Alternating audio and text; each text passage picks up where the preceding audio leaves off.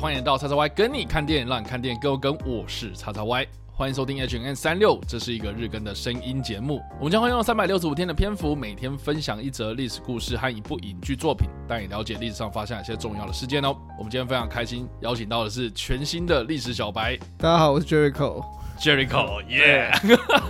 好了，大家应该都知道说我们两个的组合就是很常出现，但是好像从来都没有在这个单元里面出现过这样子。对，因为 Jericho 是真的小白，我是真的历史小白。你好像没有小白，你好像根本就大白，是不是？我觉得哦，有可能哦，要看你们，要看你们对于小白的定义是什么。但基本上，我对于历史的知识就来自于国高中到底教的。比较注重那几个大事件。那你自己不会听到，比如说老师讲什么，就是二战的东西，那你自己会去收集资料，或是进而去哎、欸、挖掘更多东西吗？可是我觉得我自己所有的这种历史知识，很多都来自于可能我听过老师讲，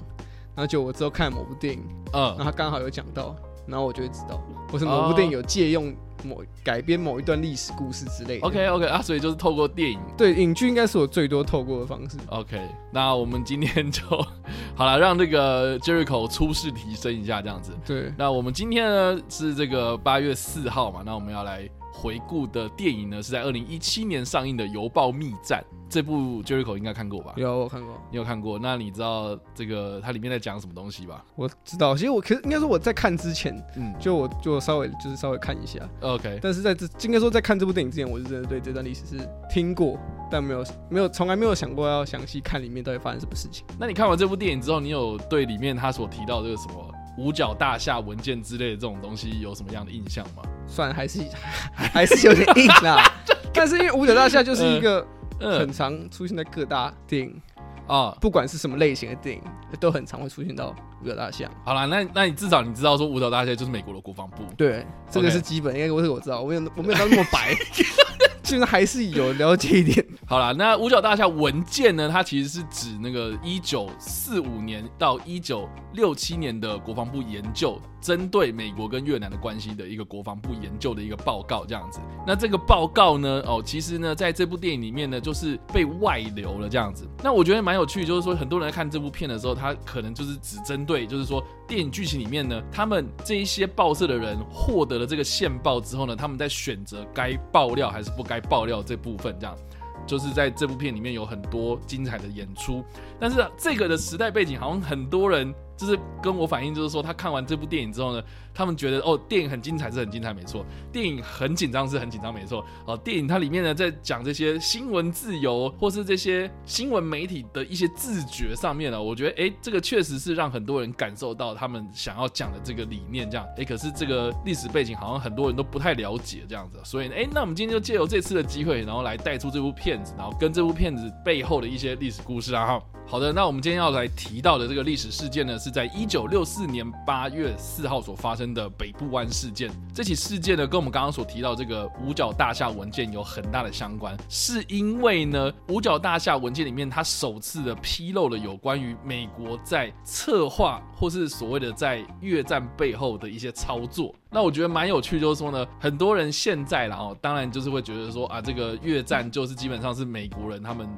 哎，好像是哎不干你的事情，然后结果你去跟人家瞎搅和，然后搞得自己就灰头土脸那种感觉，这是我们现在知道的样貌，这样，嗯，对。但是呢，一般来说，当时的人们，或是美国的人们，或是全世界的人，基本上都不会这样认为。那是因为我们后来才知道的嘛。那另外呢，我们应该也都知道说啊，其实越战啊，越南战争呢，它其实是冷战时期的一场热战。啊，也就是说呢，哎，冷战好像是都互不相关嘛，对不对？我看你不爽，然后你也看我不爽，然后我们两个人就虽然呢、啊，事实上我们是有外交关系了，哎，可是呢，我们就是互相的冷漠，啊，这个就有点像是冷战那样子，互不来往，啊，但是呢，我们还是有实质的外交关系，就是处在一种哎，大家都不想要。发生第三次世界大战哦，但是呢，我们就哎有这种在台面下的一些角力，这样，所以这个就是哎冷战时期的一个非常诡异的国际局势。那当时呢，就是美国为首的民主阵营，然后对抗苏联为首的共产阵营嘛。哦，这个应该大家有一个概念在吧，对不对？那其实越战这场战争呢，应该要回溯到就是说呢，其实在二战之前呢，越南这个地方大家应该知道说它原本是法国殖民。对，所以我知道，我知道，我知道。对，这个我们之前 H N N 其实就有分享过，就是说那个清朝跟法国他们要争夺这个所谓的清朝原本的藩属国嘛，啊，就是安南，也就是现在的越南。那后来呢，就是哎，这个中法战争我们打输了哦，所以呢，这个越南这块地呢就变成法国的殖民地。那在二战期间呢，其实。日本呢，因为横扫了东南亚嘛，所以其实越南在那个时候呢，就把法国的殖民者呢给赶跑了，这样，然后希望呢建立一个，哎，这个大家应该有听过所谓的大东亚共荣区嘛，哦，所以呢，在二战之后呢，日本人又走了之后呢，这个法国呢，他又要重回所谓的越南的控制权的时候呢，当然呢，就跟当地的一些想要获得所谓的越南自主权的一些领导人发生了冲突啊，这个就是所谓的长达九年的法越战争。那法越战争呢？那在奠边府战役结束之后呢，法国就承诺要撤出越南哦，所以呢，越南这个国家呢，就以北纬十七度线呢，就一分为二。那在这条线以南呢，当然就是由民主阵营所扶持起来的，由吴廷琰所领导的南越，以及呢由胡志明所领导的北越。那他们是崇尚共产主义或是社会主义，这个呢就是当时北越跟南越的分裂情况了。那当然呢，美国他们就为了要防堵。共产势力赤化越南哦，所以就不断增派他们的军队到南越这边驻军哦。好，所以呢，其实越战呢，它并不是一个很明确的一个什么时间点，然后我们来起算说它爆发。如果你要真正就是要回推的话，哎，其实要回推到就是法越战争它的延续哦，甚至是有些人可能会连同法国殖民地，然后到日本易手之后啊，哎，这段期间呢都会把它算在内。所以呢，越南这个地方啊，它会发生越战哦，其实呢，并不会。很明确的，就是说，哎，几年几月几日，好像我们二战嘛，然后知道几年几月是开始开打，然后从那天开始算这样。对，其实是一种逐步升温的一个状态这样子。那但是呢，我们基本上会把越战定义在一九五五年到一九七五年这二十年之间。这二十年之间呢，就是美国呢，他们不断的透过征兵啊，或是他们所谓的军事顾问团啊，进驻在这个南越里面呢，然后来扶持这个南越政府。来防止这个北越南下，这样，然后到了一九六零年代的时候呢，就是达到了最高峰。哦，这个应该就是我们所认识的越战的大致上的轮廓。嗯，那我觉得也蛮有趣，就是说呢，在一九六四年的这一个北部湾事件呢，我们先从名词上面来说，这个北部湾是在哪里呢？基本上呢，就是我们现在打开越南的地图，哎，其实。越南它是一个南北非常狭长的一块地嘛，它的东边呢其实就是沿着这个中国海啊，就中国南方啊，甚至是跟这个中国的海南岛遥遥相望的一片海域嘛。那这一片海域呢，在北部的地方就是北部湾这样。大家如果有去看一下它的那个英文的原文然后它会翻成是东京湾，是因为呢、哦、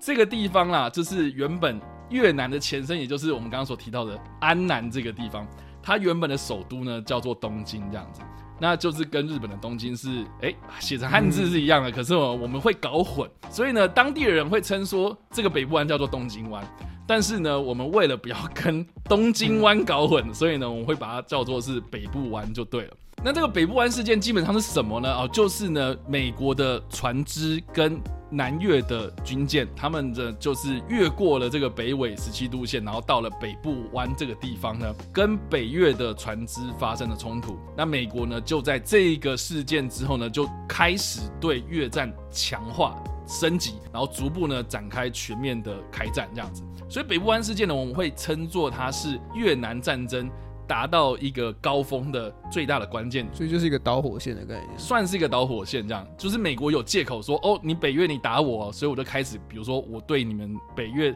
跟南越的这个边界呢进行轰炸啊，我会来惩罚你，我会有一点报复的行动，这样。所以基本上的北部湾事件呢，就是有一点点借口性的，就是我名正言顺的出师有名这样。那但是呢，这个的历史呢，我们又要再稍微回顾一下，就是说呢，在北部湾事件发生的前一年呢，我们刚有提到，就是说。南越的政权呢，其实是这个民主阵营所扶持的嘛。那当时的这个南越的总统呢，叫做吴廷琰。这个吴廷琰呢，他非常的有趣哦，就是说南越他原本在法国人的扶持之下呢，他是一个帝制的国家，就是他有皇帝啊。结果这个皇帝被推翻之后呢，就上台了一个吴廷琰。那这个吴廷琰呢，基本上呢，他虽然叫总统啊，但是他基本上就是一个独裁者，就是实施独裁统治哦。但是呢，他跟美国啦，或者跟这些民主阵营的国家们都是保持了非常友好的关系。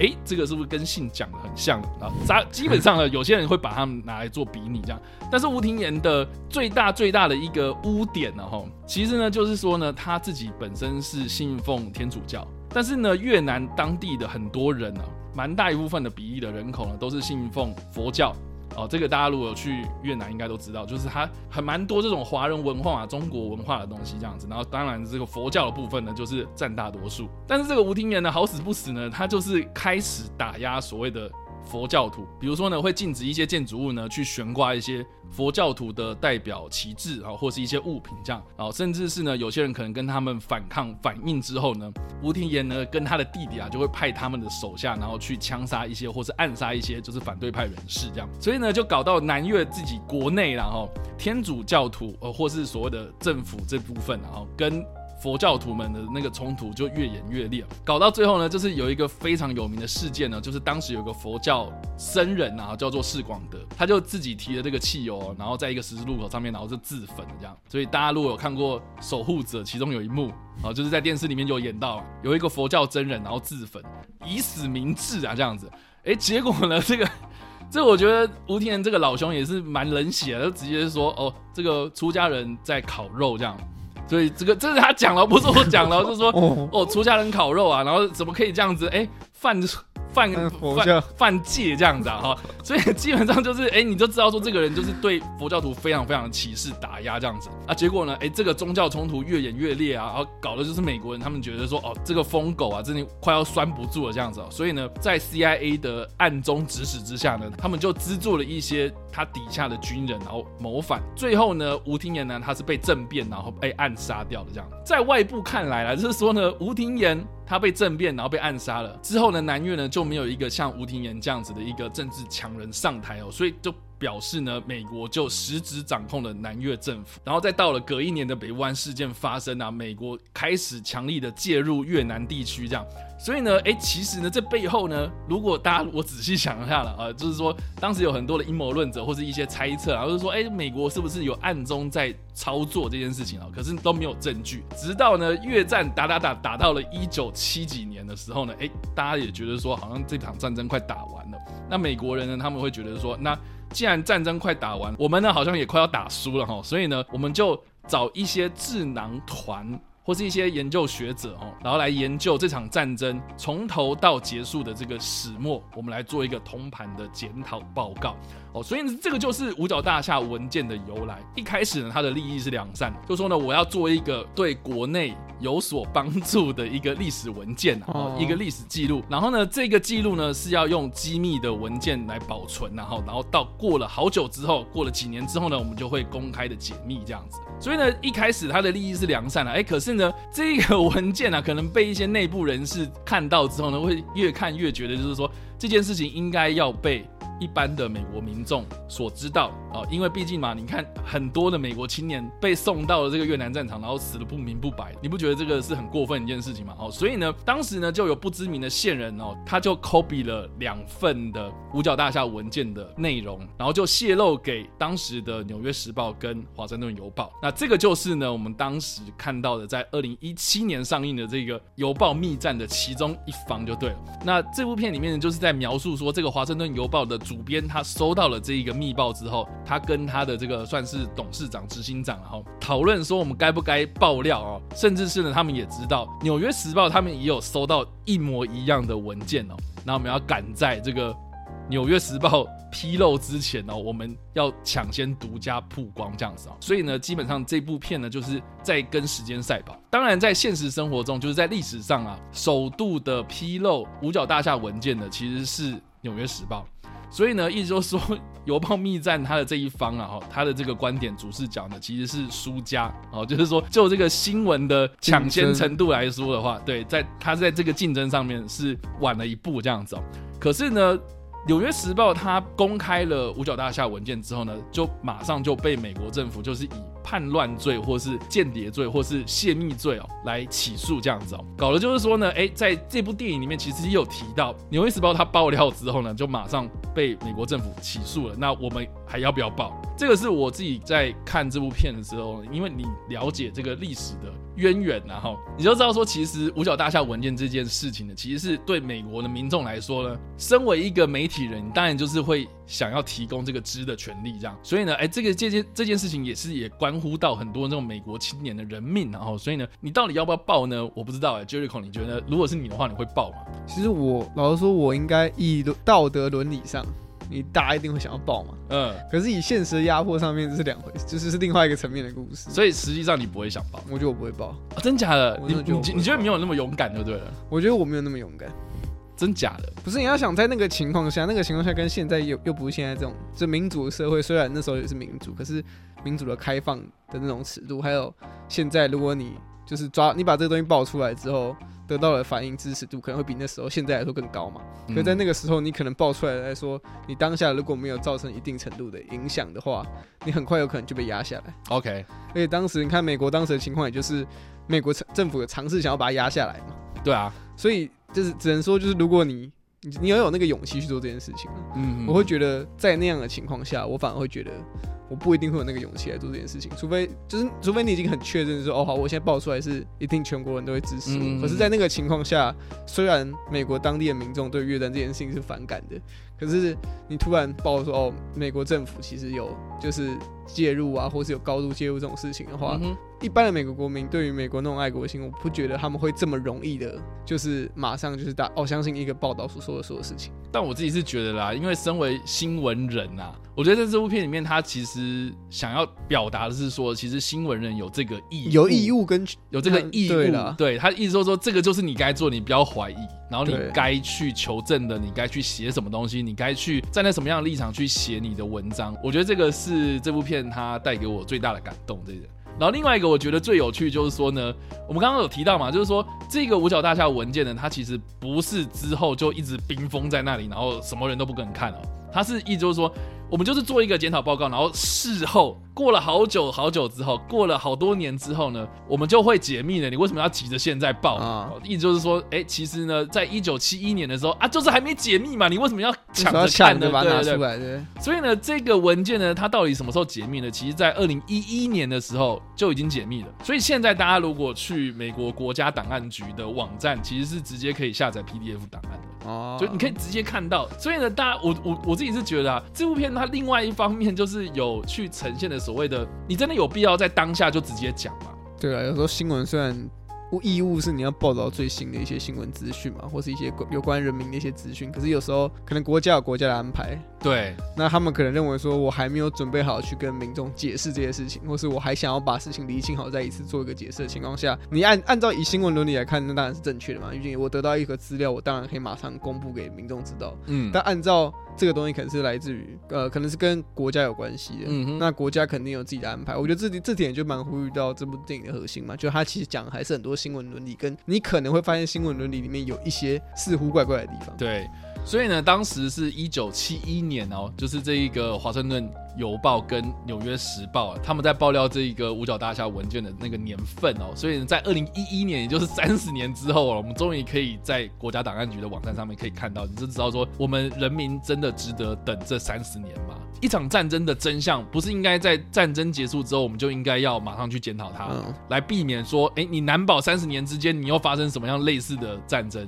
你看看这三十年，对不对？二零一一年到越战这段期间，我们人类。战争有停止过吗？老实讲，就是没有嘛。你看，还不是波斯湾战争？我们前几天才介绍到，这段冷战结束之前，哎、其实苏联也有入侵阿富汗啊，然后有很多这种大大小小的这种战争，哎、其实在世界各地都有陆续的发生，直到现在，你看战争都没有停歇过。所以呢，哎、我们真的有值得要去等这三十年吗？这三十年间，我们人类到底改变了什么呢？我们是不是因为在三十年之前哦看到的这一份文件而有所改变呢？我自己是觉得哈，有爆料跟没爆料其实都一样。只是就是人类都学不会教训，这就是为什么我们要学历史很大原因呐。好，这些这些文件呐，好，这是写给你们看的嘛。我们这些人啊，哈，在这个档案真的能够公开的时候，有多少人去看，对不对？这个 PDF 就已经挂在那里了。然后当时哇，这些人冒着生命危险去爆料，哎，对不对？三十年后，我靠，再没有人要看，直接点右键 另存新档，你就可以看到当时大家冒着生命危险在披露的东西。这个真的是我，我觉得这个是蛮有趣的一个议题，大家也可以去思考一下。这样，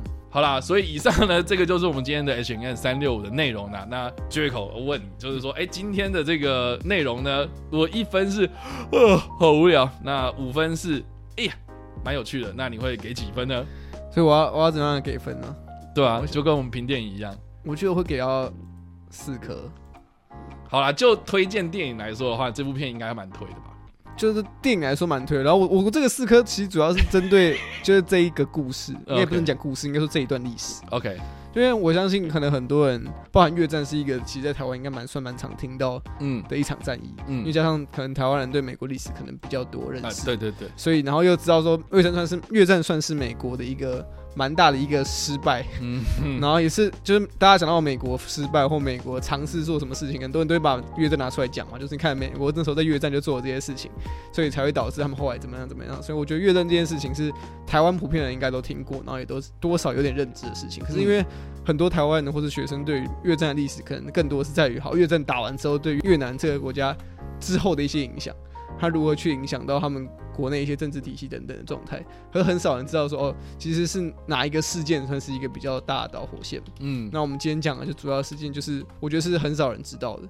所以以这个整篇的这个历史来看的话，其实我会觉得哦，这个这个故事确实让我知道说哦，其实我们都知道越战，但我们很少知道越战的起头或者前面那几段故事。嗯，我觉得如果大家不知道的话，那这个故事确实可以帮大家理解一下这个越战的一些。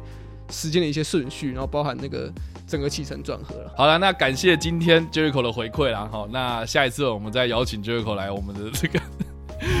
这个历史小白，历史小白。好了，那以上呢就是我们今天的 H N N 三六五的内容啦。不知道大家在听完这个故事之后有什么样的想法，或是没有看过这部电影呢？都欢迎在留言区帮留言，或在首播的时候来跟我们做互动哦。当然呢，如果喜欢这部影片或声音的话，也别忘了按赞、追踪我们脸书粉丝团、订阅我们 YouTube 频道、IG 以及各大声音平台，也别忘在 Apple Podcast 和 Spotify 上留下五星好评，并且利用各大的社群平台推荐和分享我们节目，让更多人加入我们讨论哦。以上呢就是我们今天的 H&M 365，希望你们会喜欢。我们下次再见，拜拜拜。